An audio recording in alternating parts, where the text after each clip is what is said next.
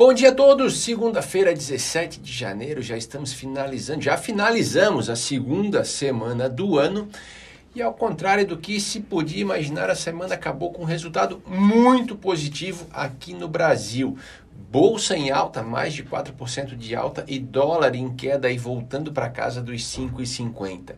A gente acompanhou a maioria dos países emergentes, mas o nosso foi um dos melhores desempenhos do mundo ao longo da semana. Motivo para isso não está bem claro.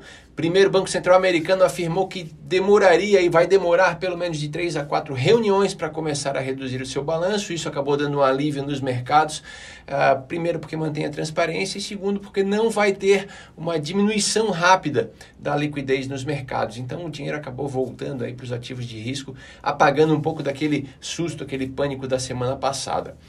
Outro ponto muito provável é a questão da Omicron. Né? Cada vez mais se aposta na variante como o começo do fim da pandemia. Apesar do número muito grande de contágios, hoje a gente tem aí pelo menos três vezes é, mais contágios diários do que os picos anteriores, tá? isso no mundo inteiro.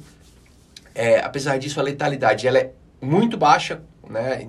É, não há gargalos nos hospitais é, ou seja, não, nenhum problema, nenhum, não gerando nenhum problema aí no sistema de saúde. Na verdade, o único gargalo está na testagem, né? Muita gente aí procurando os postos para testagem.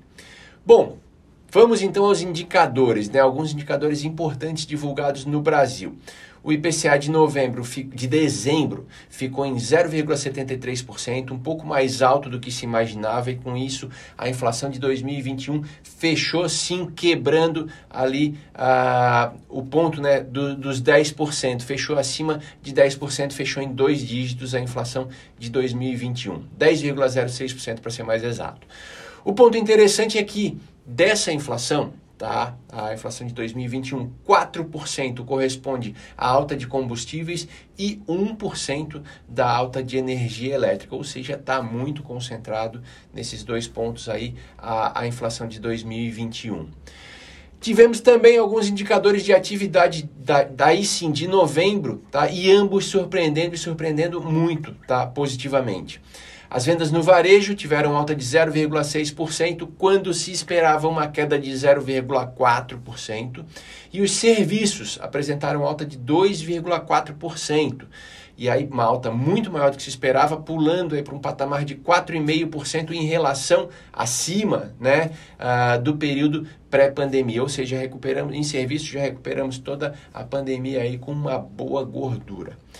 Lá fora também foi divulgada a inflação americana, também com um peso muito grande de combustíveis, essa inflação americana chega a 7% em 2021.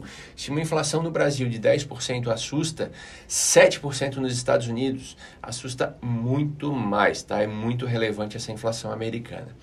Ao contrário daqui, os indicadores de lá acabaram surpreendendo negativamente. Né? A gente teve principalmente, o principal indicador divulgado foi vendas no varejo, que tiveram uma queda de 1,9%, quando a expectativa é que ficasse próximo de zero. Apesar tá, de alguns números lá terem vindo abaixo das expectativas, é, principalmente indicadores de atividade, mesmo assim mantém-se a expectativa dada pelo Fed na última reunião de alta dos juros nos Estados Unidos. Bom, já na China a inflação acabou surpreendendo, mas para baixo, está com desaceleração. Uh, e lá também foi divulgado já o PIB de 2021, é, eles sempre divulgam perto do dia 15 do mês posterior. Uh, o PIB de 2021 fechou em 8,1% de crescimento na China. E por fim, também aí já nessa segunda-feira, o Banco Central Chinês cortou os juros uh, chineses na contramão das principais economias do mundo que vem subindo seus juros. Uh, hoje, os mercados devem perder um pouquinho de liquidez por conta do feriado uh, de Martin Luther King nos Estados Unidos.